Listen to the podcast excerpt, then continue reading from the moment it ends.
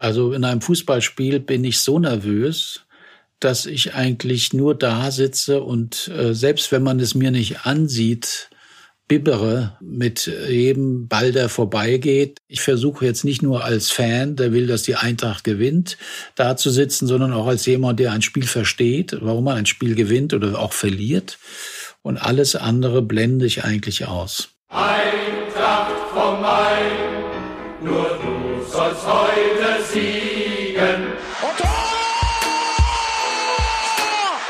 Eintracht vom Main, der Podcast für alle Eintracht-Fans, die mehr wissen wollen über unseren Verein, seine Geschichte und sein Umfeld. Mit Marc Hindelang, Pressesprecher. Matthias Thoma, Leiter des Eintracht-Museums. Mein Name ist Jan-Martin Straßheim. Ich bin der Leiter der Medienabteilung der Eintracht. Wir sprechen mit Gästen aus Sport, Geschichte, Kultur und Wirtschaft über sie selbst und ihre Verbindung zu Eintracht Frankfurt und dem Rhein-Main-Gebiet. Und natürlich interessiert uns auch die Meinung von euch, den Fans. Wir freuen uns, Canton als Audiopartner für den Podcast gewonnen zu haben. Canton ist der größte deutsche Lautsprecherhersteller für hochwertige Hi-Fi, Multiroom und Heimkinosysteme mit eigener Produktion im Taunus. Das ist ein Märchen, ein unglaubliches Märchen. Bruder, schlag den Ball lang. Ja, herzlich willkommen zu Eintracht vom Main, dem offiziellen Podcast von Eintracht Frankfurt. Ich gehe mal davon aus, dass ihr alle schon abonniert habt. Wenn ihr aber noch nicht abonniert habt, dann der strenge Hinweis, abonniert diesen Podcast. Ich bin der Matthias Thoma und wir haben ja angekündigt, dass wir nicht nur mit Sportlern und Funktionären sprechen, sondern auch immer mit interessanten Menschen aus der Region. Und da haben wir heute einen ganz besonderen Gast, Bernd Löbe, Intendant und Geschäftsführer der Frankfurter Oper. Herzlich willkommen, Bernd Löbe. Danke, gerne. Herr Löbe, wir sitzen hier in schwierigen Zeiten und unter Beachtung aller Corona-Regeln. Trotzdem die Frage, wie geht es Ihnen? Also einerseits beschissen, weil äh, uns ja die Vorstellungen wegbrechen. Wir dürfen zwar noch proben, aber aber keine Aufführungen machen. Nein, es gab bessere Zeiten. Das ganze Jahr 2020 ist doch sehr schwierig. Wir können nur hoffen, dass wir so früh wie möglich wieder auf die Bühne dürfen. Da warten wir hier im Museum auch drauf und bei der Eintracht natürlich ja. auch. Wir haben gerade das gleiche Problem. Ich finde das wenig differenziert, also wie da jetzt der Hammer gefallen ist. Da kann ich auch ruhig die Eintracht einbeziehen und das, was Herr Hellmann äh, öffentlich gesagt hat. Ich glaube, wenn man genauer hinguckt, wird man feststellen, dass es Bereiche gibt, wo man sich nicht ansteckt. Und ich glaube, da haben sich unsere Politiker sicherlich äh, ihren Job etwas einfacher gemacht. Vielleicht auch aus Gründen, die nicht unbedingt mit Corona zusammenhängen, sondern vielleicht auch aus ja, ganz gesellschaftspolitischen Gründen. Bevor wir auf Corona eingehen, und das wird nachher auch nochmal ein Thema sein, möchte ich mich trotzdem nochmal, und das ist äh, relativ lustig, bei Ihnen für Ihre freundliche Aufnahme bedanken. Denn nach dem Pokalsieg 2018 war der Empfang am Römer und nach diesem Empfang am Römer war bei Ihnen eine Vorstellung und es waren insgesamt fünf Eintracht-Mitarbeiter, die im Foyer aufgetaucht sind und dann Live-Musik gemacht haben und die Gäste ihrer Oper darüber informiert haben, dass die Eintracht den Pokal gewonnen hat. Mein mein Dank geht, dass Sie sich persönlich um uns gekümmert haben und nicht die Unternehmenssicherheit geholt haben, als da auf einmal gesungen wurde vom Pokalsieger 2018. Ich habe erst gedacht, die muss ich raushauen und dann haben Sie sich aber relativ schnell geoutet als derjenige, der sie sind. Und die Fahnen waren ja auch dabei. Also ich habe schnell gesehen, es geht um die Eintracht und dann wollte ich natürlich diese Lebensfreude nicht unterbinden. Wir waren freudentrunken, sage ich.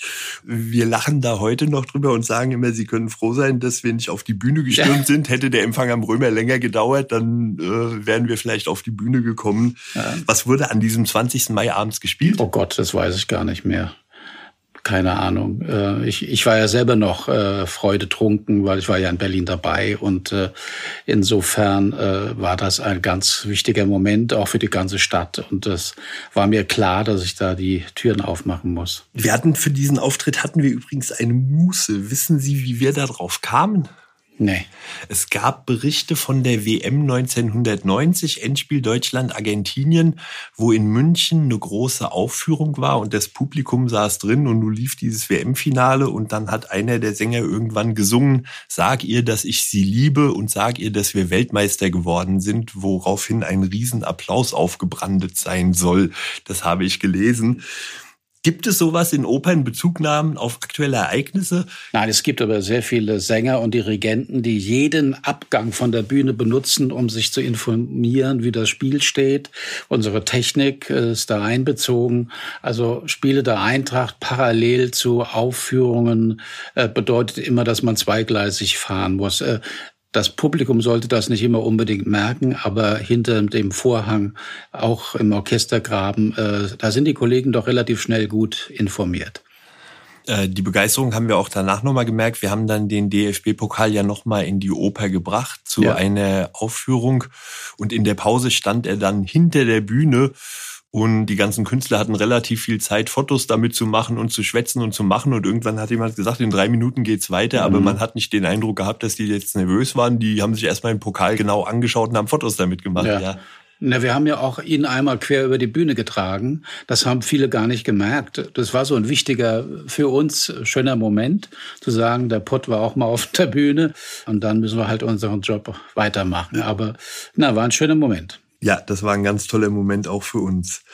Derzeit sind solche Themen allerdings ganz weit weg. Die Euphorie rund um den Pokalsieg, die Euphorie um die Eintracht. Wir sind alle gepackt von Corona. Wie gehen Sie damit um? Sie haben es am Anfang schon ein bisschen ja. angekündigt. Naja, wir haben strengste Hygiene- und Gesundheits- und äh, Sicherheitsvorschriften, nach denen wir arbeiten. Also wir arbeiten normal hinter den Kulissen weiter. Natürlich auf Abstand. Alles, was man da berücksichtigen muss, das machen wir. Wir haben überwiegend Kurzarbeit angesagt und trotz dieser ganzen Sachen konnten wir September, Oktober einen interessanten Spielplan präsentieren. Jetzt ist wieder zu. Wir wissen nicht, wie lange. Das ist schon frustrierend. Und ich als Intendant bin ja selber am Boden und äh, frustriert, muss immer wieder versuchen, die Mitarbeiter aufzurichten und bei Laune zu halten. Das gelingt mir nicht immer, aber überwiegend, es gehört auch zu meinem Job dazu. Ja, in so einer Situation zu sagen, da müssen wir durch und wir schaffen das zusammen als jetzt der, der zweite Lockdown kam, da habe ich auch gelesen, sie haben sich geärgert, dass sie quasi so in dieser Freizeitveranstaltungsindustrie ja. gelandet sind. Das war bei den Museen ganz ähnlich. Die wurden am Anfang erstmal gar nicht erwähnt und irgendwann sind sie zwischen Fitnessstudios und Bordellen aufgetaucht. Ja. Also äh, den Wert der Kultur, den sieht man derzeit nicht so. Ja, also das war etwas unglücklich, glaube ich, von denen, die äh, diese Dinge verabschiedet haben. Wir waren unmittelbar zwei Absätze vor den Bordellen, wobei ich habe ja nichts gegen Bordelle in dem Zusammenhang. Die erfüllen ja auch einen wichtigen Sinn in unserer Gesellschaft. Also ich denke schon, dass wir alles dazu getan haben, unseren Laden sicher zu praktizieren. Es hat sich auch noch keiner angesteckt, äh, weder in Frankfurt noch in Deutschland. In keinem Theater, in keinem Konzertsaal ist ein solcher Fall aufgetreten. Und da hätten wir uns halt schon gewünscht, dass man da differenzierter drauf rückt. Ich habe kein Problem damit, wenn man sagt, Oper ist auch Freizeitbeschäftigung. Kein Problem. Wir sind aber auch, glaube ich, in erster Linie und deshalb so hoch subventioniert, weil wir eine Bildungseinrichtung sind und weil wir auch fast eine Sozialanstalt sind für viele Menschen, die vereinsamen. Wir haben sehr viele ältere Menschen jetzt in den Vorstellungen gehabt, für die das Wegfallen einer Oper, einer Theatervorstellung eine Katastrophe ist, weil das gehört zu ihrem Leben einfach. Wie ein Stück Brot. Merken Sie die Verbundenheit der Leute? Also ja. wir kriegen das mit von vielen E-Mails, die dann sagen, ach, wir freuen uns, wenn wir wieder zu euch kommen können. Und als wir jetzt wieder das Museum mal offen hatten, dass Leute einfach nur zum Schwätzen vorbeikommen, diese soziale Funktion, ja. wie Sie sprechen, kriegen Sie da auch viel Resonanz und Rückendeckung ja. aus Ihrem Anhängerkreis? Also ich bin ja auch ein bisschen eitel und wenn ich dann vor oder nach einer Vorstellung auf die Bühne gehe und noch ein paar Worte dem Publikum entgegenrichte, dann spüre ich sofort die Akzeptanz und wie die hinter uns stehen und wie man so das Gefühl hat, wir gehören zusammen, wir sind eins, wir lassen uns nicht auseinandernehmen. Und das war sehr anrührend. Also nach der letzten Vorstellung am vergangenen Sonntag haben hinter mir die Sänger geweint, vor mir hat das Publikum geweint und ich habe mit den Tränen gekämpft. Das war auch sehr schön, aber öfter als einmal möchte ich das auch nicht haben. Das glaube ich. Sie haben gesagt, Sie haben alle Regeln beachtet. Es hat sich vermutlich keiner infiziert. Das ist vielleicht auch eine Ähnlichkeit zur Eintracht, was wir auch hier bei der Eintracht merken, dass die Leute, die im Stadion waren, mit ermäßigten Zuschauerzahlen, dass die unglaublich diszipliniert waren. Also es hält sich jeder an die Regeln. Und das haben Sie auch gesagt, Ihr Publikum war auch äh, total diszipliniert. Also die Leute halten sich an die Regeln, die sind vorsichtig und trotzdem dürfen sie jetzt nicht mehr kommen. Ja. Also es gibt diesen Prozentsatz von vielleicht etwas jüngeren Menschen, die sehe ich ja, wie sie dann torkelnd kurz vor elf noch vergangene Woche aus den Kneipen gestolpert sind. Die gibt es ja ohne Maske. Und bei denen müssen wir uns vielleicht jetzt auch bedanken, dass wir jetzt alle zumachen müssen. Es ist aber sehr schwer festzustellen, wo dieser Virus tatsächlich herkommt und wie er sich überträgt. Ich glaube schon, dass wir ganz wenige Kontakte haben. Wir konnten ja nur für 360 Leute spielen. Das heißt, es war ein großer Abstand in alle Richtungen von dem Sitzplatz ausgehend. Es wurde nicht sich unterhalten. Im Foyer gab es die größten Abstände, die man sich vorstellen kann bei so wenig Leuten. Und wie gesagt, ich vermute mal, dass man eher Angst hatte, dass man so die, die Gesellschaft äh, auseinanderschneidet und sagt, da ist die sogenannte Hochkultur, die dürfen weitermachen und alle anderen werden weggesperrt. Das hätte auch zu einer Verärgerung vielleicht in der Gesellschaft führen können. Wobei ich sage, wir sind keine Hochkultur. Wir machen unsere Türen auf für alle. Und wenn man durchs Foyer geht, wird man feststellen, das ist kein abgehobener Laden, die Oper Frankfurt, sondern das ist, ist ein Publikum, das genauso in ein Kino gehen könnte. Sie haben eine große Institution. Wie hält man den Apparat jetzt am Laufen? Wie motivieren Sie Ihre Mitarbeiter? Naja, also es gibt die Werkstätten, es gibt äh, Schreinerei, alle, alle Handwerksberufe, die man sich vorstellen kann. Es gibt ein Chor, es gibt ein Orchester, die haben Proben. Wir versuchen jetzt einige Produktionen fast bis zur Premiere zu proben, um dann, wenn wir wieder dürfen, sofort da zu sein. Mit einer Premiere, zwei Premieren, zwei Wiederaufnahmen. Und das heißt, unser Chordirektor und unsere Dirigenten sind angehalten, äh, diesen musikalischen Stab äh, immer wieder bei Laune zu halten. Und ich versuche das in meinen Abteilungen, also was dazugehört, Betriebsbüro, Pressebüro, was so alles. Es sind 1200 Leute in den städtischen Bühnen angestellt. Ein Großteil, natürlich auch Verwaltung gehört dazu. Aber wir haben sehr viele Menschen mit den kollektiven Chor und Orchester. Da muss man schon immer wieder sagen, Kopf hoch und äh, es geht bald weiter. Die Hoffnung nicht aufgeben als der erste Lockdown kam im März, ging es los mit vielen digitalen Formaten. Also wir haben auch Talkrunden digital gemacht, wo man dann gesagt hat, kann man ja auch so machen. Man hat aber auch relativ schnell gemerkt, es fehlt so dieses persönliche Erleben. Haben Sie auch digitale Lösungen gewählt? Ja, ja, wir haben äh, natürlich im Rahmen der Möglichkeiten Liederabende, äh, Streich, äh, Konzerte, größer besetzte Orchestersachen aufgenommen und ins Netz gesetzt. Aber die werden auch angeklingt. Also es ist nicht so, dass das äh, sinnlos ist aber letztlich ist unser Job äh, die Live-Performance, so wie ein Fußballspiel auch. Und ich glaube, äh, ich kam mir da immer kastriert vor bei diesen ganzen Unternehmungen. Und ich glaube, wichtig ist, dass wir unser Kerngeschäft gut betreiben. Und wenn wir Geld übrig hätten, vielleicht ein Budget der Wiener Staatsoper oder der Bayerischen Staatsoper, dann könnte man das ausbauen mit Streaming und mit allen Möglichkeiten, die es da gibt. Vielleicht ist das dann möglich, wenn wir irgendwann mal ein neues Opernhaus haben. Das ist ja im Gespräch. Aber jetzt dort so viel Geld zu investieren, widerstrebt mir. Das Geld, das wir jetzt haben, langt nicht, weil wir unglaublich viel Einnahmeverluste haben.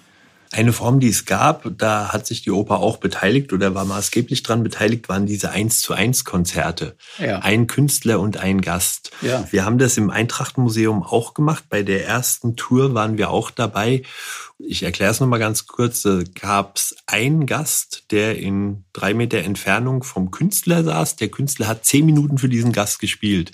Die Leute kamen hier rausgefahren ins Stadion, haben relativ weiten Weg auf sich genommen, hierher zu kommen, saßen diesem Künstler zehn Minuten gegenüber und waren alle hellauf begeistert. Ja, das war eine Initiative äh, auch von unserem Orchester selbst, die gesagt haben, wir wollen jetzt nicht nur sinnlos rumhängen zu Hause, sondern wir wollen was tun. Und ich glaube, das hat beide unglaublich befruchtet. Also, dass ein jemand sich da melden kann und sagen kann, ich bestelle gerne den und den und ich lasse mich überraschen, was er spielt.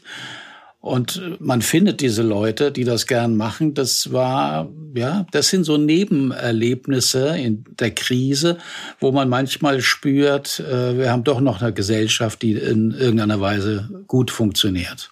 Diese 1 zu 1 Konzerte wurden ja auch gemacht, um die Künstler zu unterstützen. Wissen Sie, ob da namhafte Beträge zusammengekommen sind? Ja, da sind schon Beträge über, also sechsstellige Beträge äh, rausgekommen. Und äh, dann hat ja die Bundesregierung versucht nachzujustieren und freien Künstlern vor allen Dingen Möglichkeiten äh, zu geben, äh, Anträge zu stellen. Aber oft, das habe ich immer wieder gehört, ist das an der Bürokratie gescheitert. Ich glaube, sowas funktioniert, wenn man einen Antrag stellt und eine Woche später die Kohle hat. Ja? Aber wenn man das Gefühl hat, dass man dann vom Staat oder vom Land oder von wem auch immer hingehalten wird und dass da so ein Bürokrat in irgendeinem Büro sitzt und sich wichtig fühlt jetzt auf einmal und den lieben Gott spielt, dann äh, ist das ein Problem. Also ich denke, wenn Hilfe, dann muss sie schnell und unkompliziert geschehen. Jetzt ist die Oper ausgebremst, das öffentliche Leben im Großen und Ganzen ist ausgebremst.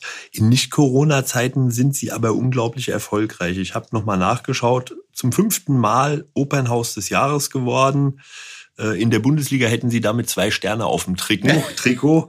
Allein vier der Erfolge wurden unter ihrer Regie erzielt. Sie sind ein guter Operntrainer, wenn man das mal vergleicht. Wie wird man ein guter Operntrainer? Also von Kindheit an fasziniert zu sein, unglaublich viele Schallplatten zu kaufen und die auch zu hören, äh, sehr viele Vorstellungen gesehen zu haben und sich auf diese Weise wirklich auch ein großes Wissen angeeignet zu haben, gleichzeitig aber nicht zu vergessen, dass der Mensch, das klingt jetzt etwas blöd vielleicht, dass der Mensch als, als Zentrum, in unserem Falle vielleicht der Sänger als Zentrum, das Wichtigste ist. Also es geht auch darum zu coachen, sich um junge Sänger vor allen Dingen, die wir aus der ganzen Welt zusammenholen, äh, selbst persönlich äh, ja, zu kümmern, dass man ein Ohr für den Chor hat, für das Orchester hat, äh, für betriebsinterne Probleme, wo man schlichten muss, wo man Vorstellungen hat, wie könnte es weitergehen. Es gibt Krisen, es gibt einen Dirigent, der mit dem Regisseur nicht kann und umgekehrt. Und da muss man alle zusammenbringen und dann sagen, Leute, äh, wir haben eine Premiere in einer Woche, äh, das Rumgeeiere geht so jetzt nicht weiter was machen wir jetzt konkret? Zack, zack, zack, zack, zack. Also diese Vielfältigkeit dieses Berufes imponiert mir sehr und macht mir wahnsinnig sehr viel Spaß. Anlaufstelle zu sein für alle und manchmal das eigene Leben dadurch äh, etwas zu vergessen, aber vielleicht ist das eigene Leben das, sich um andere zu kümmern.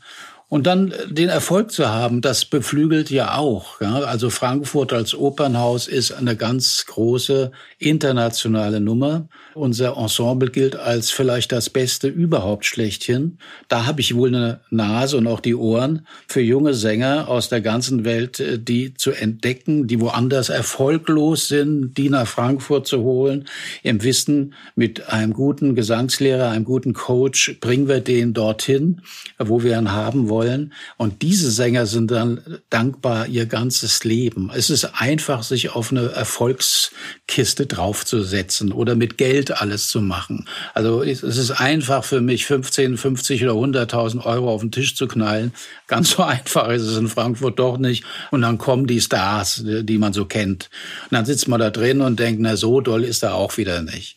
Nein, ich finde es viel spannender, eher unbekannte Sänger zu finden, die zu unterstützen. Und wenn die von Frankfurt mal wieder weggehen, dann werden die nur gut über diese Stadt reden, über dieses Opernhaus reden und werden sagen, vielleicht im Rückblick nach vielen Jahren, das war vielleicht meine beste, meine schönste Zeit. Also ich werde da manchmal etwas sentimental. Es geht bei uns nicht nur um die Aufführung, es geht nicht nur um Geld und das alles finanziell funktioniert. Dazu muss ich ja auch viel beitragen als Geschäftsführer. Es geht darum, dass wir ganz wichtige Zeiten zusammen miteinander erleben, die wir nie mehr so vergessen werden. Und das hört sich ja schon auch ein bisschen an wie der Fußball. Also ja.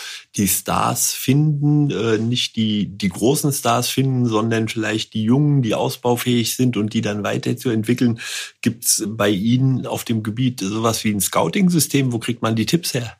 Also es gibt zwei, drei, vier wichtige Gesangswettbewerbe, die wichtigsten der Welt. Da bin ich äh, in der Regel dann anwesend, in einigen Fällen auch als Juror. Und es gibt Agenten, die einen anrufen und sagen, du solltest den und den mal hören. Ich äh, schick dir den. Oder aber ganz am Anfang bin ich einfach über die Dörfer gefahren. Dörfer bedeutet jetzt eher die kleinen Häuser. Die etablierten Sänger kenne ich alle. Also mir macht's viel mehr Spaß, unangemeldet irgendwo zu erscheinen und jemand zu finden. Und die Oper ist so vielfältig, es bleibt immer was hängen. Also ob es ein Sänger ist, ob es ein Dirigent ist, ob es eine Oper ist, die ich noch nie gehört habe, ob es ein Kostümbildner ist, ein Bühnenbildner, irgendwas wird da hinten gespeichert im Hirn. Und wird wieder rausgezogen, wenn ich irgendetwas brauche. Das äh, macht mir sehr viel Spaß. Also Scouting-System in dem Sinne nicht, aber doch einige Agenten und einige Kollegen vor allen Dingen auch, denen man halbwegs vertrauen kann. Mich rufen auch die Intendanten der Wiener Staatsoper an oder der Metropolitan Oper und sagen, ich habe gesehen, der hat bei dir gesungen, wie war der, äh, kannst du den empfehlen? Also da sind wir doch sehr vernetzt und wir helfen uns untereinander. Ich weiß nicht, ob das ähm, bei dem Fußball auch so ist, da wird man doch eher zum Rivalen, als dass man sich gegenseitig Tipps gibt. Gibt's diese Rivalitäten dann letztlich bei Ihnen auch, wenn ein Sänger außergewöhnlich ist, wenn ein Dirigent außergewöhnlich ist, dass es Abwerbeversuche gibt, dass man, ja. dass der sagt, ich brauche ein bisschen mehr Geld, weil wenn ich da und dahin gehe, kriege ich mehr? Natürlich, also die Sänger verdienen lange Zeit sehr wenig Geld. Und wenn sie dann auf einmal die Chance haben, steil die Karriere hochzuschießen, dann werden sie schnell verführt von Agenten, die sagen, kündige in Frankfurt, du verdienst viel mehr Geld, wenn du freiberuflich bist und du kannst da das Singen, da singen, da singen und da werden die Gagen hochgepusht. Das ist manchmal bitter für einen, wenn man besonders äh, so Art äh, väterliche Gefühle entwickelt hatte. Manchmal kann man trotzdem weiter zusammenarbeiten zusammen und dann holt man denjenigen oder diejenige als Gast zurück und da ist das Geld dann auch nicht so wichtig. Die sagen dann, du hast äh, die Voraussetzungen geschaffen, also zahl mir, was du zahlen kannst. Manchmal aber sind diese, diese Abwege oder diese, dieses Wegdriften so unerfreulich, auch von Agenturen äh, provoziert und von nicht so intelligenten Sängern, muss man auch sagen. Wir haben ja nicht immer nur die hochintelligentesten unter uns. Zu dem Beruf gehört sehr viel Energie und Einsatz und Disziplin und unglaublich viel und Kreativität dazu. Aber manche Sänger haben vielleicht nicht das intellektuelle Gefühl und Wissen und Empfinden als andere. Und die sind dann schnell verführbar. Und äh, wenn der Abgang unangenehm ist oder wenn jemand vor Vertragsende schon abhauen will, dann mache ich manchmal doch sehr schnell die Tür ganz zu und sage, das war's. Kann man Agenturen dann manchmal mit den Spielerberatern vergleichen?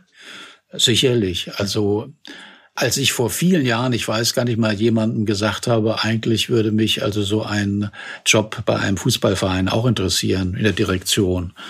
Dann sagte mir jemand, sind Sie froh, dass Sie bei der Oper sind? Was haben Sie für eine Idee, mit welchen Typen ich hier Verträge verhandeln muss und mit welchen Typen ich da zusammenkomme? Da muss es bei der Oper doch auf einem anderen Niveau zugehen. Und da habe ich mir gedacht, vielleicht ist doch alles so gut, wie es gekommen ist. Aber man kann das tatsächlich Fußball und Oper vergleichen.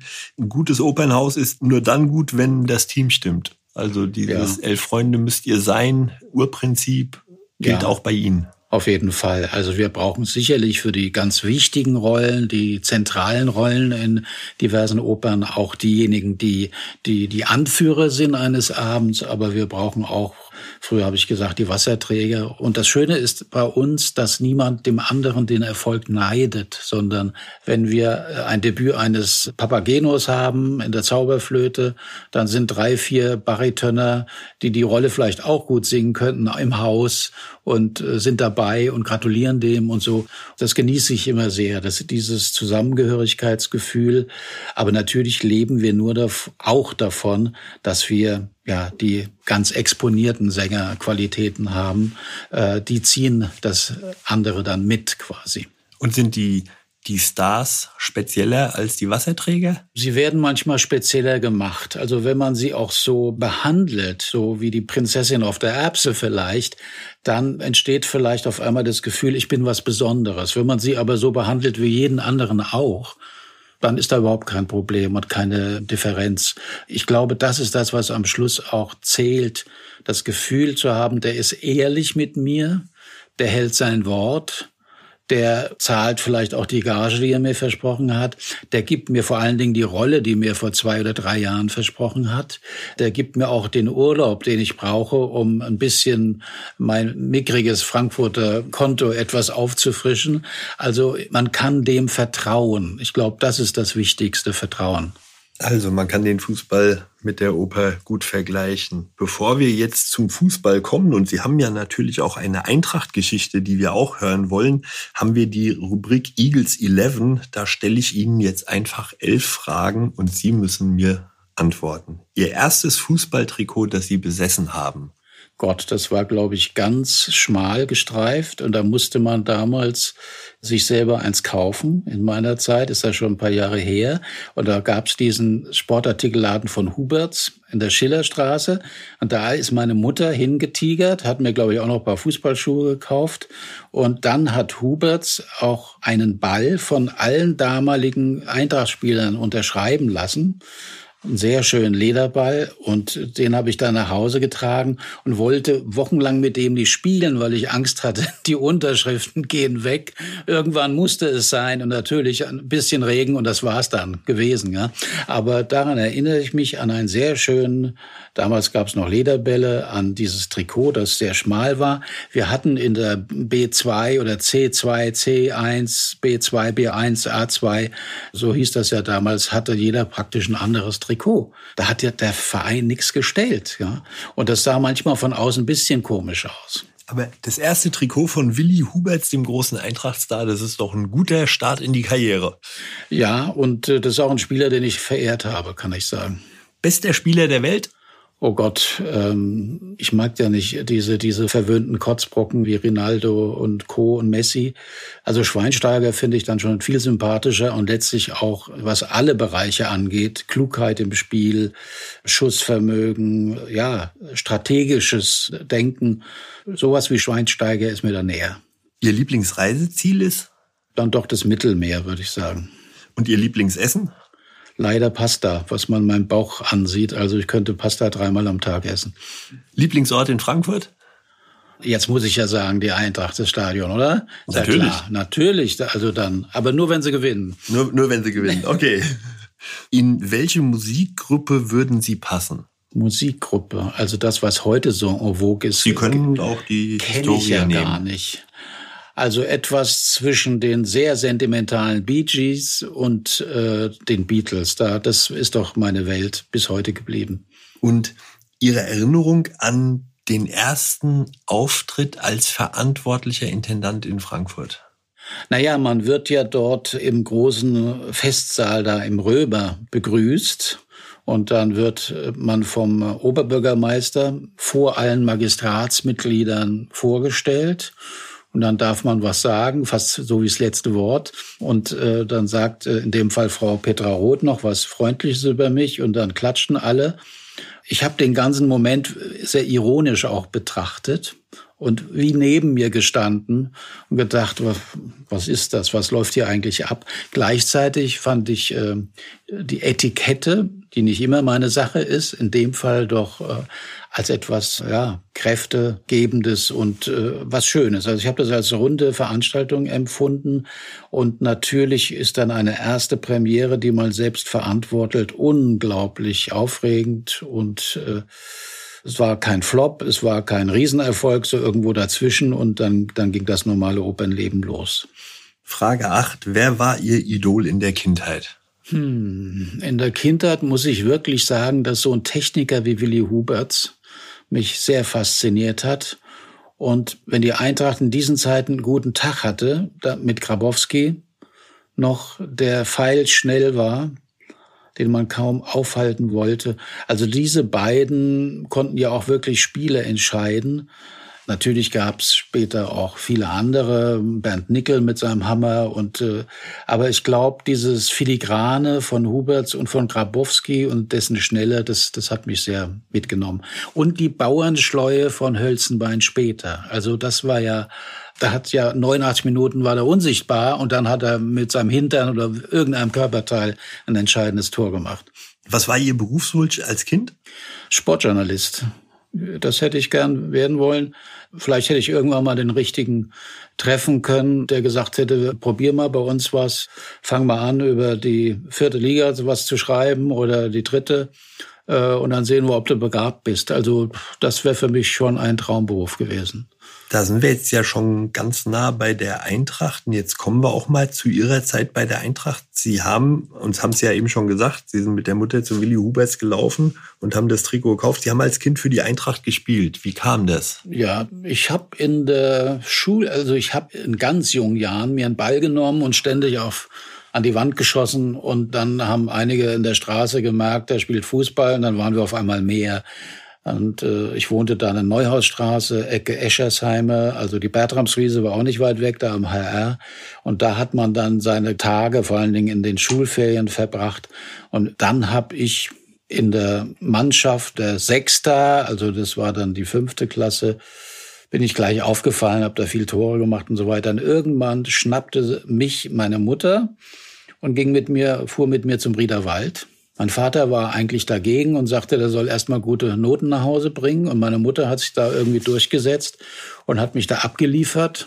Und da bin ich Eintracht-Mitglied geworden und man hat mir gesagt, äh, kommen Sie zum Training, der vor C3 oder C4, glaube ich, auf so einen schrecklichen Platz, wo überall Scherben lagen, dann und dann. Und dann habe ich in diesem ersten Spiel, damals habe ich noch ziemlich weit vorne gespielt, vielleicht von zehn Toren sechs geschossen. Und dann hat der Trainer dort, dessen Namen ich leider vergessen habe, zu mir gesagt, äh, du bist hier falsch und hat wohl mit Trainer und Betreuer, Herr Gärtner, so hieß mein Betreuer, mich zum Training bei der C1, C2 angemeldet. Und dann bin ich schnell dorthin gekommen da hatte ich relativ viel Konkurrenz, was das Offensive angeht. Und da hat man mich dann mehr im Mittelfeld und in hinteren Bereichen äh, der Mannschaft eingesetzt. Und ich erinnere mich an die C1-Meisterschaft, wo wir im Pokalendspiel in Oberrath gegen Kickers Offenbach mit 1 zu 0 gewonnen haben. Und damals habe ich einen angeblich sehr guten Außenstürmer von Offenbach mit meiner Härte und meiner äh, Lust, äh, ihn aus dem Spiel zu nehmen, zur Fassungslosigkeit getrieben. Und alle meinten anschließend, das war der Beginn einer großen Karriere von mir.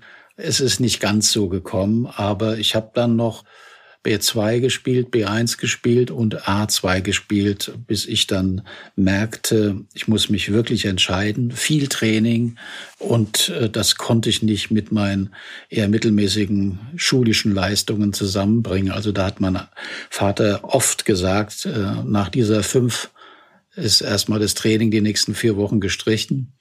Und dann war ich weg vom Fenster und dann musste ich mich wieder heranarbeiten im Training und dann war ich wieder in der Mannschaft und dann kam die nächste fünf und dann war es wieder vorbei. Also irgendwann bin ich doch an niedere, in niedere Mannschaften geraten und musste mich von der Eintracht verabschieden. Sie haben aber gesagt, Ihre Mutter hat Sie mit zum Riederwald genommen. Als Kind waren Sie aber schon Eintracht-Fan.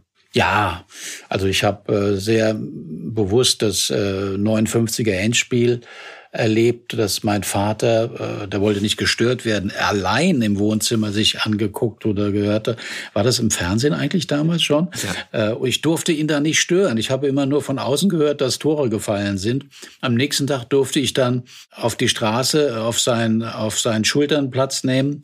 Ich war damals sieben Jahre alt und konnte also sehen, wie äh, die Eintracht durch Frankfurt geleitet wurde in schönen alten, ich glaube BMW V8s waren oder so. Es waren so ein richtige, richtige Apparate. Und ich erinnere mich auch an Spiele am Riederwald noch. Ich erinnere mich an zum Beispiel Radenkovic und 1860 München, an Schwaben Augsburg, die damals diesen Lechner hatten. Das war ein guter Spieler, der später, glaube ich, auch zur Eintracht kam. Und an die Zeiten noch vor der Bundesliga. Also da habe ich doch oft auf dem Schoße meines Vaters gesessen. Und das erste Bundesligaspiel habe ich dann auch erlebt hier. Das 1-1 gegen Kaiserslautern, Schema 11 Meter. Schreckliches Spiel aus meiner Erinnerung. Ja, also die Eintracht hat von frühen Jahren an mein, mein wirklich mein Leben begleitet. Und dann war es ja, da haben Sie ja ein historisches Spiel gesehen mit diesem 1 zu 1 gegen Kaiserslautern. Dann war es ja für Sie wahrscheinlich schon was Tolles am Riederwald zu sein, weil Sie haben ja die Spieler vermutlich manchmal gesehen. Wenn Sie zum Training gekommen sind, ja. werden Sie schon mal hm, Willi Huberts über den Weg gelaufen sein. Ja, oder? klar, ja. klar. Da, da, da gab es auch diesen wunderbaren Betreuer von der ersten Mannschaft, äh, der vor paar Jahren gestorben ist. Der, Toni Hübler? Ja, ah. den kannte man schon damals. Und der hat immer sehr freundlich darauf reagiert, wenn man gesagt hat, kann man mal bei dem und dem Training zugucken oder dem und dem eine Hand schütteln und so weiter. Der hat das immer organisiert irgendwie.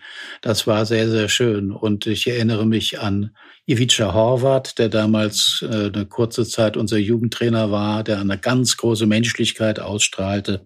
Ich erinnere mich an den etwas, ähm, doch etwas ähm, robusten Trainertyp äh, Hermann Höfer, der auch eine Zeit lang mein Trainer war. Nicht unbedingt so mein Geschmack, aber er war gerecht in seinen Entscheidungen, würde ich mal sagen. Wir waren auch als junge Kicker eine verschworene Gemeinschaft und wir durften auch ab und zu hier Balljunge sein im großen Stadion. Und äh, da habe ich wirklich dann ab und zu mal Grabowski den Ball zuwerfen dürfen oder so. Und das war natürlich was ganz Tolles. Große Ehre, ja, das ist bis heute so, dass ich glaube, die B-Jugend der Eintracht Balljunge hier ist. Ja. Sie haben dann beschlossen, die Fußballkarriere nicht weiter zu verfolgen, einen anderen Weg zu gehen, sind aber als Fan immer dabei geblieben. Ja. In den 70er Jahren hatte ja der Fußball nicht den Stellenwert, den er heute hat. Also er war ja gesellschaftlich noch nicht so akzeptiert, wie das heute ist, dass permanent die Prominenz im Stadion war. Man findet aber gerade in Frankfurt ja viele kreative Köpfe aus der Künstlerszene, aus der Kreativen, aus der äh, Szene, die da hingegangen sind. Johnny Klinke ist immer so ein Beispiel, ja. der sagt, er ist hinten am Bahndamm über den Zaun geklettert, um da hinzugehen. Also viele aus der Szene in Frankfurt sind zum Fußball gegangen. Gehört Sie auch dazu oder sind Sie einfach in L-Block gegangen und haben sich das Spiel in Ruhe angeschaut?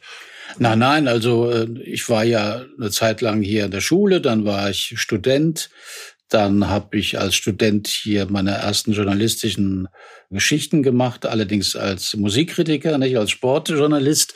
In der ganzen Zeit habe ich beobachtet, was die Eintracht macht. Ich habe natürlich so ein bisschen weitergekickt bei kleinen Vereinen, SC 63 Eckenheim, Viktoria Preußen, Concordia Eschersheim war meine Endstation und äh, habe also immer versucht, äh, dem Verfall des Körpers selbst was entgegenzusetzen und habe meine berufliche Laufbahn weiter verfolgt und war aber immer informiert, was bei der Eintracht passiert. Ich habe auch bei Trainings ab und zu mal zugeschaut. Und wenn ich jetzt so dran denke, mir hat auch diese etwas väterliche Art von Dietrich Weise immer sehr gefallen, der in meinen Augen nicht nur Fußballtrainer war, sondern noch mehr mitgebracht hat für diesen Beruf, was Menschenführung angeht.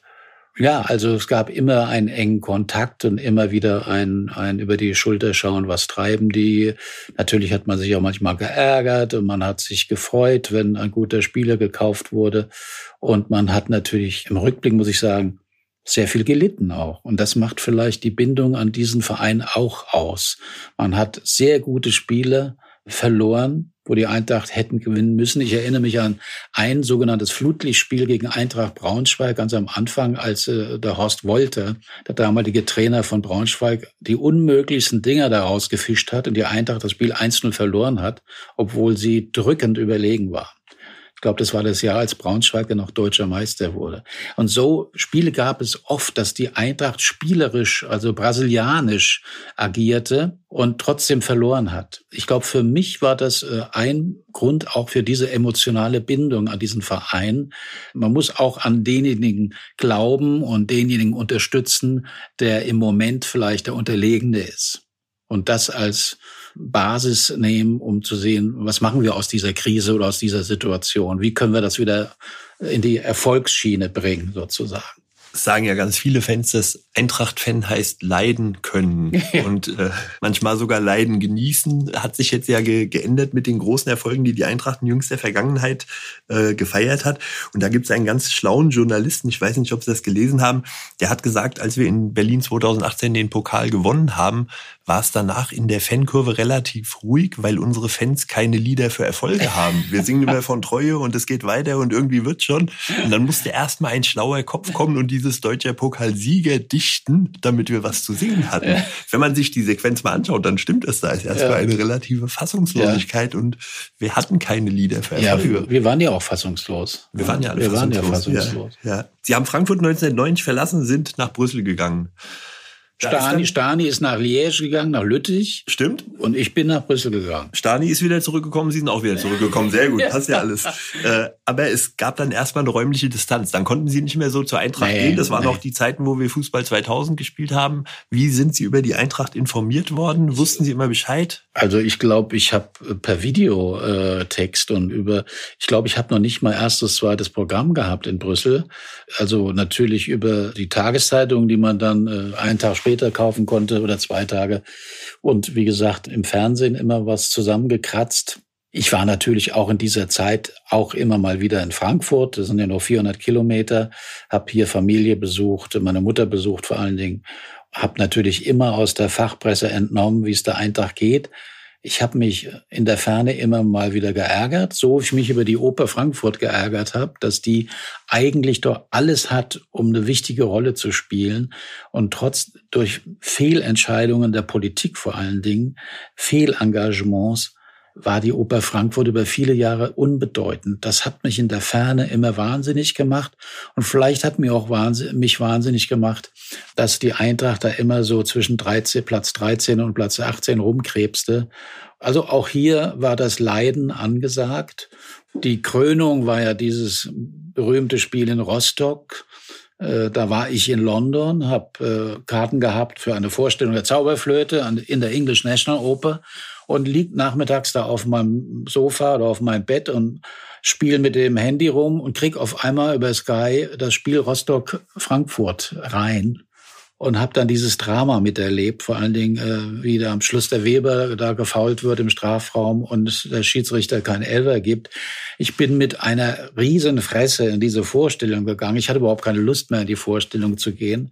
Das ist bis heute so geblieben. Wenn die Eintracht samstags oder sonntags verliert und ich anschließend eine Premiere habe und ich muss durchs Foyer gehen und die äh, sogenannten wichtigen Menschen der Gesellschaft äh, begrüßen, dann sieht man mir sofort den Spielstand, den Endstand des Spieles an. Also das kann ich nicht wegstecken.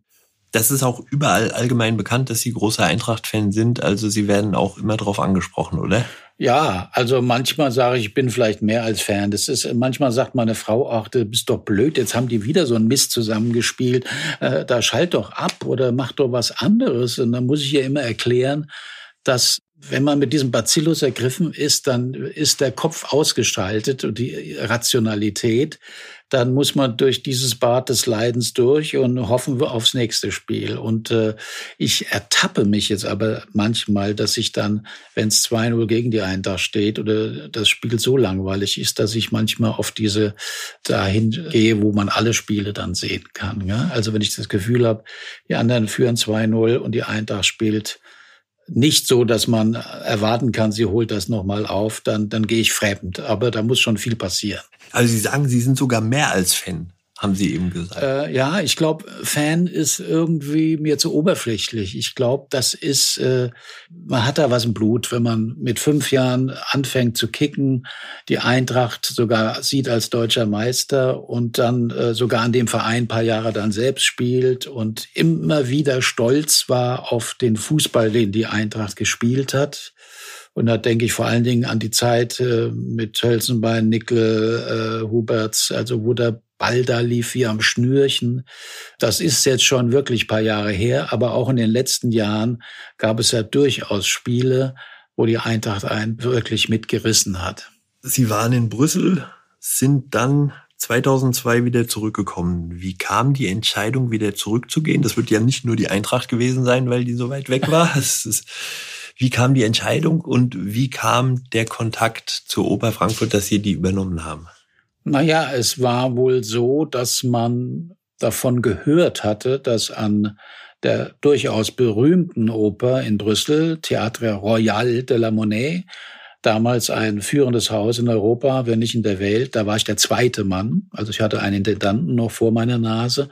Ich durfte und konnte aber sehr für künstlerische Engagements tätig sein, Sänger, Dirigenten, Regisseure. Wir hatten da ein fantastisches Teamwork in Brüssel mit einem sehr bis heute befreundeten Intendanten Bernard Foucault mit einem Generalmusikdirektor, den wir beide zusammen gefunden hatten als absoluten Nobody, Antonio Papano, der heute zu den drei bis fünf wichtigsten Dirigenten der Welt zählt, schon lange Chef in London am Royal Opera House ist. Das war ein wunderbares Teamwork mit uns dreien. Und dann irgendwann erhielt ich einen Anruf von einer nahestehenden Person von Petra Roth, die damals Oberbürgermeisterin war. Und der hat gesagt, kommen Sie mal nach Frankfurt, wir unterhalten uns einfach mal. Und dann hat der mich erstmal auf Haut, auf Nieren geprüft, sozusagen. Ich nenne jetzt nicht den Namen, vielleicht sollte ich ihn doch nennen. Das war Rüdiger Vollhardt, der 89-jährig immer noch unter uns ist und äh, ein fantastischer, kulturbeflissender Mensch ist.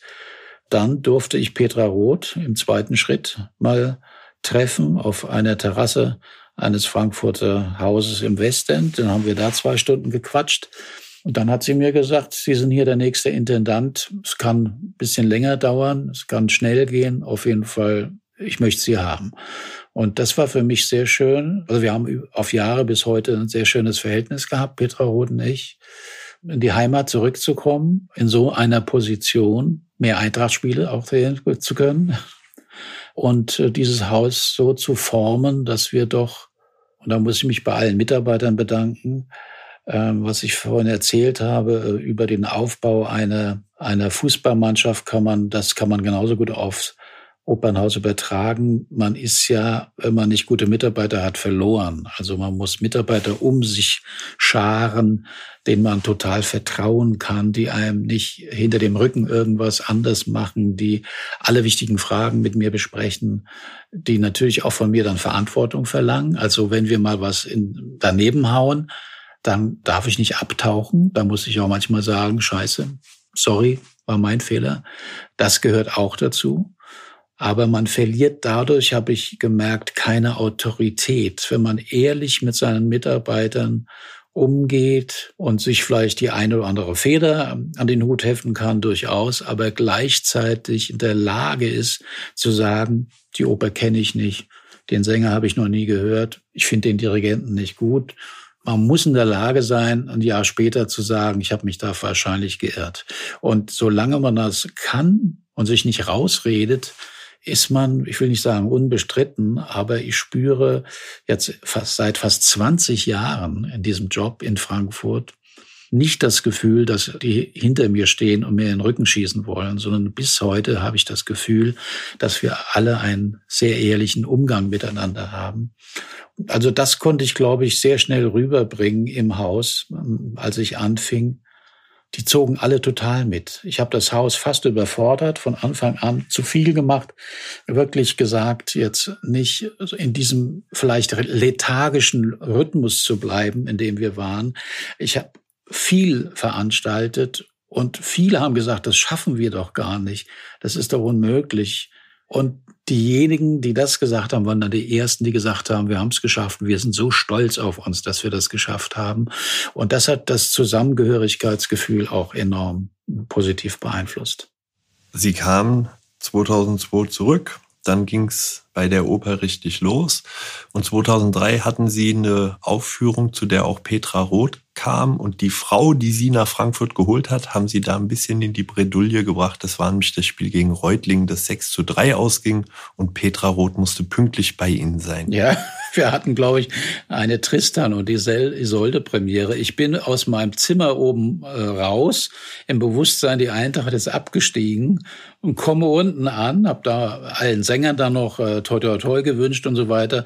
Komme im Foyer an, begrüße Petra Roth und die sagt zu mir, wir haben es geschafft, wir haben es geschafft. Ich bin gerade aus dem Stadion zurückgekommen. Das war sehr skurril äh, und ein sehr schöner Moment für uns beide ein sehr schöner Moment, aber die arme Petra Roth musste damals einige Häme über sich ergehen lassen, weil sie halt zehn Minuten früher aus dem Stadion gegangen ist. Beim Stand von drei zu drei ist sie, glaube ich, losgefahren, oh. um pünktlich bei ihnen zu sein. Ja. Und das war dann ein großes Thema. Die Stadtoberhaupt glaubt nicht an die Eintracht. Ja, aber irgendwie hat sie dann doch mitgekommen, dass wir noch drei Tore geschossen haben. Und so rum ist doch auch gut. Sie hätte jetzt bleiben können und die Eintracht wäre abgestiegen. Ja, dann wäre alles äh, in Ordnung gewesen. Oder nicht? Ja, ja, das war alles gut. Ja. Alex Schur hat das Tor gemacht, die Eintracht ist wieder in die erste Liga aufgestiegen und dann ging es zwar nochmal wieder runter, aber äh, war ja ein Auf und Ab bei der Eintracht, das kennen Sie ja. ja. Sie sind auch der Eintracht, also Sie sagen, Sie sind mehr als Fan, was ich ja sehr, sehr gut finde. Also Sie sind auch sehr verbunden. Ich weiß, dass irgendwann mal die Idee gab, dass die Meistermannschaft von 59 in die Oper kommen soll. Dann haben sie die eingeladen. Ich glaube, das war Don Carlos und das Ganze war total liebevoll vorbereitet. Ich habe die Herrschaften damals begleitet. Da war ein extra Bereich für sie bereitgestellt. Sie kamen hin, haben die Leute begrüßt. Sie kannten sie alle, wie sie eben sagen, von Ivica Horvath, ja. Hermann Höfer. Sprechen sie an, die beiden waren nicht dabei. Hermann Höfer war schon tot. Aber ähm, sie haben die ganz, ganz freundlich begrüßt und haben die die ganze Zeit auch begleitet, bis ja. sie auf ihren Platz gegangen sind, ja. Ja klar, ich, ich war ja froh, dass ich sie noch mal ein bisschen näher kennenlerne. Und ich habe die Dankbarkeit gespürt. Und äh, Stani und wie sie alle heißen, die haben, glaube ich, einen wirklich schönen Abend bei uns gehabt. Die hatten einen sehr schönen Abend bei Ihnen und äh, da gibt's auch noch eine lustige Sache. Ich saß damals direkt neben Alexander Lulakis, der so ein bisschen der Manager der Meistermannschaft war, Funktionär bei der Eintracht, Tennisspieler bei der Eintracht, hat ganz viel für die Eintracht gemacht, hat auch ganz viel für unser Museum gemacht. Und hatte so eine Schellack-Sammlung, Hat die größte Schellack-Sammlung Europas und hat dann immer gesagt, nee, es ist sogar die größte der Welt. Mhm. Äh, und Alexander Lulakis saß dann mit mir in der Reihe, ich saß neben dran und irgendwann drückt er mir sein elektronisches Pillendöschen in die Hand sagt, Matthias, das klingelt in fünf Minuten. Und dann sage ich, was soll ich denn jetzt machen? Dann sagt er, ich weiß es auch nicht. Und dann habe ich da die Batterien rausgeschraubt und habe gedacht, oh mein Gott, aber es hat alles funktioniert. Die 59er sprechen bis heute davon und es gab auch immer wieder die Idee, das müssten wir noch mal machen, das müssten wir noch mal machen. Das nehmen wir uns dann für nach Corona vor. Auf jeden Fall. Ich hoffe, ja. es gibt noch äh, so viel von der Mannschaft sind nicht mehr übrig geblieben, oder? Ja, es sind sind noch sind also noch einige die, dabei. Die, die, die 59er haben hier ihre Loge immer noch und die sind bei jedem Spiel und die sind auch sehr Eintracht verbunden. Das ist für die jetzt auch eine schwierige Zeit. Sie sitzen daheim, können jetzt auch nicht zu den Spielen gehen, aber die sind bei allen Spielen dabei und im letzten Jahr, als diese Europapokal-Qualifikationsspiele waren, da kamen wir manchmal in die Loge. Also da gab es ja immer so ein Motto, heute mhm. alle in weiß, alle in rot, alle in schwarz kommt mal in die Loge, da stehen alle mit roten T-Shirts da und dann sage ich, wie kommt denn da drauf? Die müssen wir auch heute anziehen. Also die sind, die sind doch voll dabei. Äh, das nehmen wir uns vor für nach der Krise. Ich erinnere, ich erinnere mich an eine witzige Sache. Damals hat Friedel Lutz gesagt, äh, auf was hätten Sie Lust? Wir wollen uns irgendwie bedanken. Und dann hat er gesagt, ich bringe Ihnen ein Eintracht-Trikot vorbei mit allen Unterschriften. Und dann wollte er noch von mir wissen, wie, äh, weil von mir Namen haben hinten, der drauf gestrickt oder gedruckt wird oder wie auch immer. Und dann habe ich gesagt, also mein Spitzname damals war Otter. Und zwar nicht der Otter, sondern die Otter. Und ich weiß nicht warum, wer, wer damit angefangen hat. Wahrscheinlich war ich wendig im Mittelfeld, aber auch vielleicht ein bisschen träge, wie auch immer. Dann sage ich dem Friedel Lutz, schreib hinten drauf Otter. Dann kommt er eine Woche später mit dem Trikot zu mir und da steht hinten drauf Otto. also es war gut gemeint, aber Herrschaft daneben, sagen wir mal so. Sie haben sich hoffentlich trotzdem aufgehoben. Ja, klar. Sehr gut, sehr gut. Dann kommen wir doch jetzt zur Kategorie drei Eintracht-Momente. Das geht schön los mit Ihrem schönsten Eintracht-Moment. Naja, das war der Pokalsieg 18. Äh, ähm, das war so unglaublich. Nach dem Tor von Rebic dann zu spüren, wir haben vielleicht eine Chance. Wir konnten es ja gar nicht alle glauben. Dann haben wir uns irgendwie in die Halbzeit gerettet. Dann kam doch das 1-1 und dann das 2-1, wie er, sich wieder durchsetzt gegen zwei Bayern und Gacinovic am Schluss dann. Und davor dieses Warten, gibt's jetzt elf Meter gegen die Eintracht oder nicht? Also das waren die schlimmsten Momente in meinem Leben. Und dann, wie sich das entladen hat am Schluss, wie man so gespürt hat, bei allen Fans, ähm, alle, die im Stadion waren. Und man hat eigentlich auch gespürt, es freuen sich nicht nur Frankfurter darüber, das war so eine Befreiung. Also Joschka Fischer saß neben mir, mit dem habe ich mich umarmt. Mit wildfremden Menschen habe ich äh, mich umarmt und so gefeiert, als äh, es war unglaublich. Und ähm, so einen Moment wird man auch nicht mehr vergessen an seinem Leben. Ja, und jetzt. Jetzt kommt der schlimmste Eintracht-Moment. Oh Gott, natürlich sind die Abstiege immer schlimm gewesen ich glaube, die Momente, da würde ich jetzt von einem Spiel weggehen. Die Wochen, kann man sagen, wo man gar nicht wusste, ob die Eintracht noch mal die Genehmigung bekommt.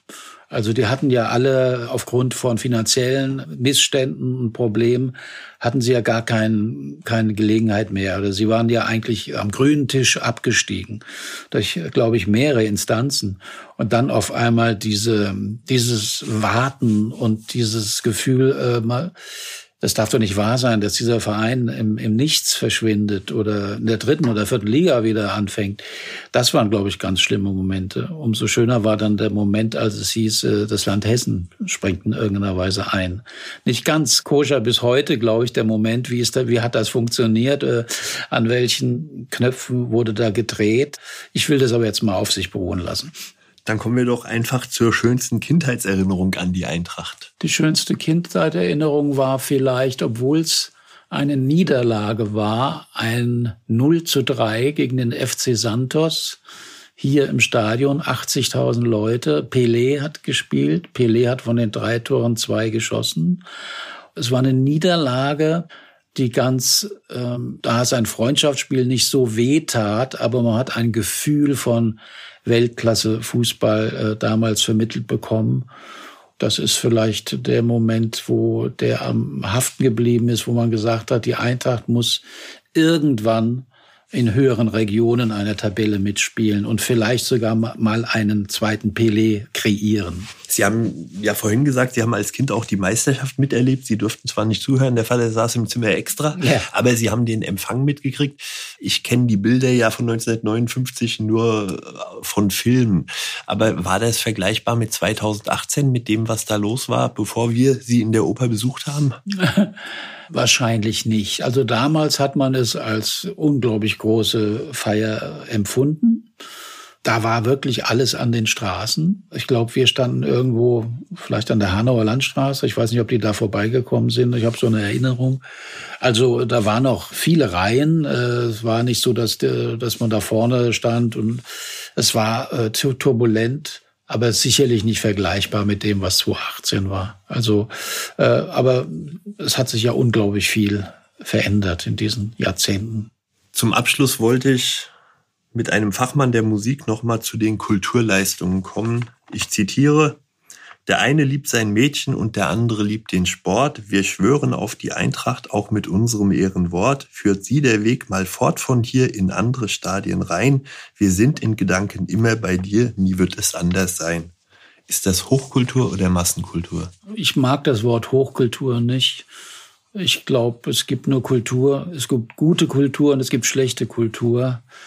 Vielleicht ist ja Massenkultur, aber auch Massenkultur muss nichts unbedingt Negatives bedeuten. Also vielleicht sind wir Deutsche dadurch, dass wir durch Massenhysterien, durch die Hitlerzeit da sehr belastet sind, sehr, ja, schwer entflammbar was in anderen Ländern äh, normal ist, in Frankreich, in Italien, einer Massenbegeisterung.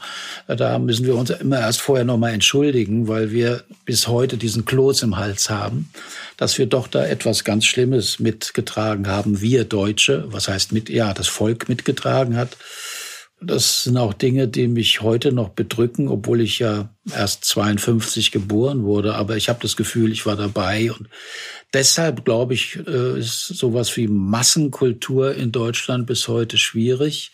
Jetzt mit dem Aufkeimen der rechten Szene muss man natürlich da auch höllisch aufpassen. Und ich denke, da wird jeder Verein versuchen, sich von diesen Strömungen abzusetzen. Fischer macht es ja, unser Präsident, äh, auf vorbildliche Weise.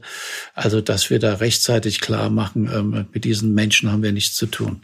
Ja, das war die Hymne im Herzen von Europa. Sie haben die ja auch schon bei Veranstaltungen in der Oper gespielt. Ich erinnere ja. mich an eine, an eine Veranstaltung, wo Sie in einem Käfig oben standen und ja. da wurde das Lied gespielt.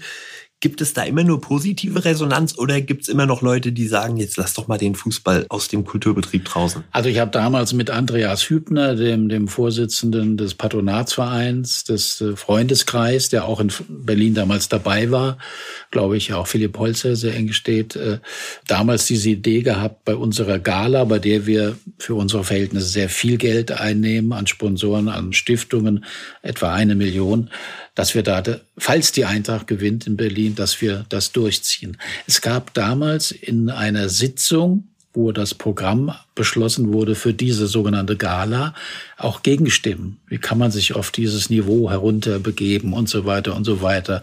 Hübner und ich haben gesagt, wenn wir oder wenn ich in meinem Haus nicht mehr entscheiden kann, was gemacht wird, dann also ist das nicht mehr für mich der richtige Platz. Wir haben uns da sehr dickköpfig durchgesetzt und nach dem Ereignis wir haben übrigens den Chor mit unserem Opernchor dann nochmal aufgenommen und etwas schöner haben singen lassen, äh, wobei ich verstehe, dass der Chor vom Polizeichor gesungen sicherlich eine Kultfunktion hat und ich werde den jetzt nicht äh, vergleichen mit einer Studioproduktion äh, mit einem heutigen Chor.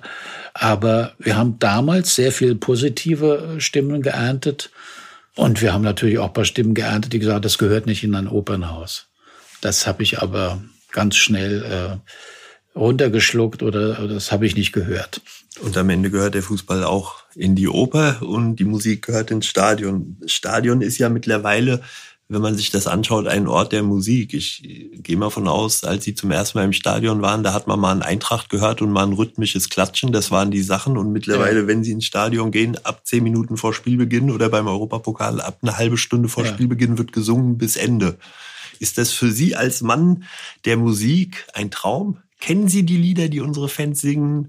Nein, ich kenne sie nicht alle. Mir ist es insgesamt ein bisschen zu laut manchmal. Ich habe wirklich äh, manchmal äh, nach zwei Gehörstürzen, die ich auch schon hatte, ein Problem. Und ähm, manchmal muss ich was in die Ohren stecken. Vielleicht hängt es auch damit zusammen, wo man gerade sitzt. Aber ich empfinde manchmal diese Wucht der Musik als, äh, ich will nicht sagen Bedrohung, aber äh, etwas, was meinem Körper nicht gut tut. Sagen wir mal so. Ich verstehe, dass zu auch gewissen Werbe, Werbungsdingen so etwas dazugehört als äh, Mittel und dass man auch stolz ist auf seine Anlage und will auch will die auch mal richtig loslegen lassen.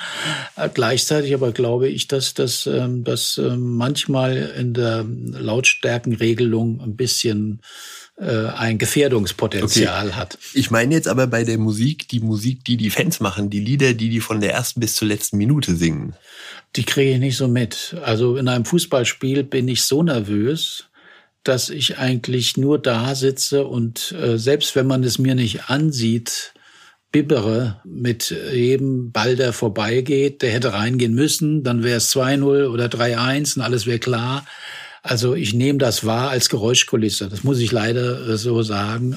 Ich bin zu sehr mit dem Analysieren des Spiels äh, beschäftigt. Also ich versuche jetzt nicht nur als, als, äh, nur als Fan, der will, dass die Eintracht gewinnt, da zu sitzen, sondern auch als jemand, der ein Spiel versteht, warum man ein Spiel gewinnt oder auch verliert und bin da wirklich total beschäftigt mit diesem Spiel und alles andere blende ich eigentlich aus.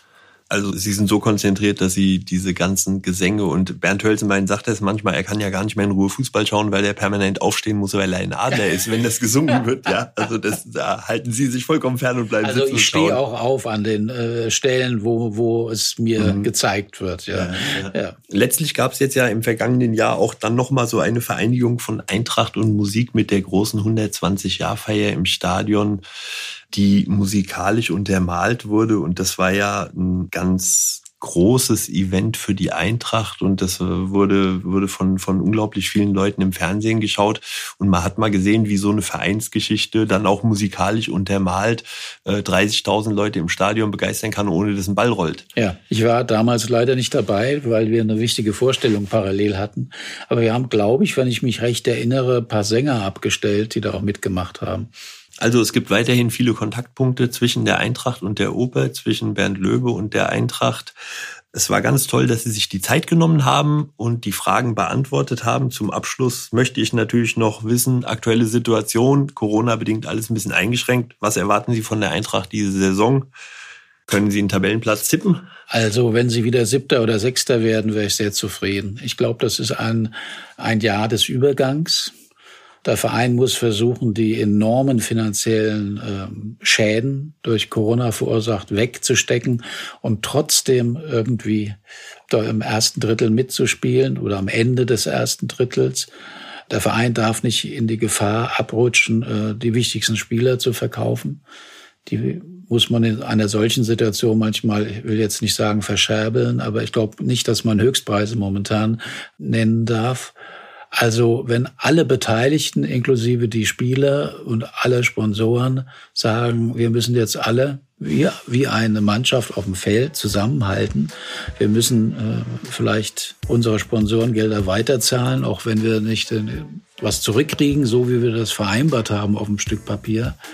Äh, wir müssen jetzt da durch diese Durststrecke durch. Und wenn dann Adi Hütter in der nächsten Spielzeit oder übernächsten Spielzeit dann wieder eine Mannschaft geformt hat, die tatsächlich weiter oben mitspielen kann, das wäre so meine Utopie. Vielen Dank, Herr Löbe. Es war ein ganz tolles Gespräch. Dankeschön. Gerne. Danke Ihnen.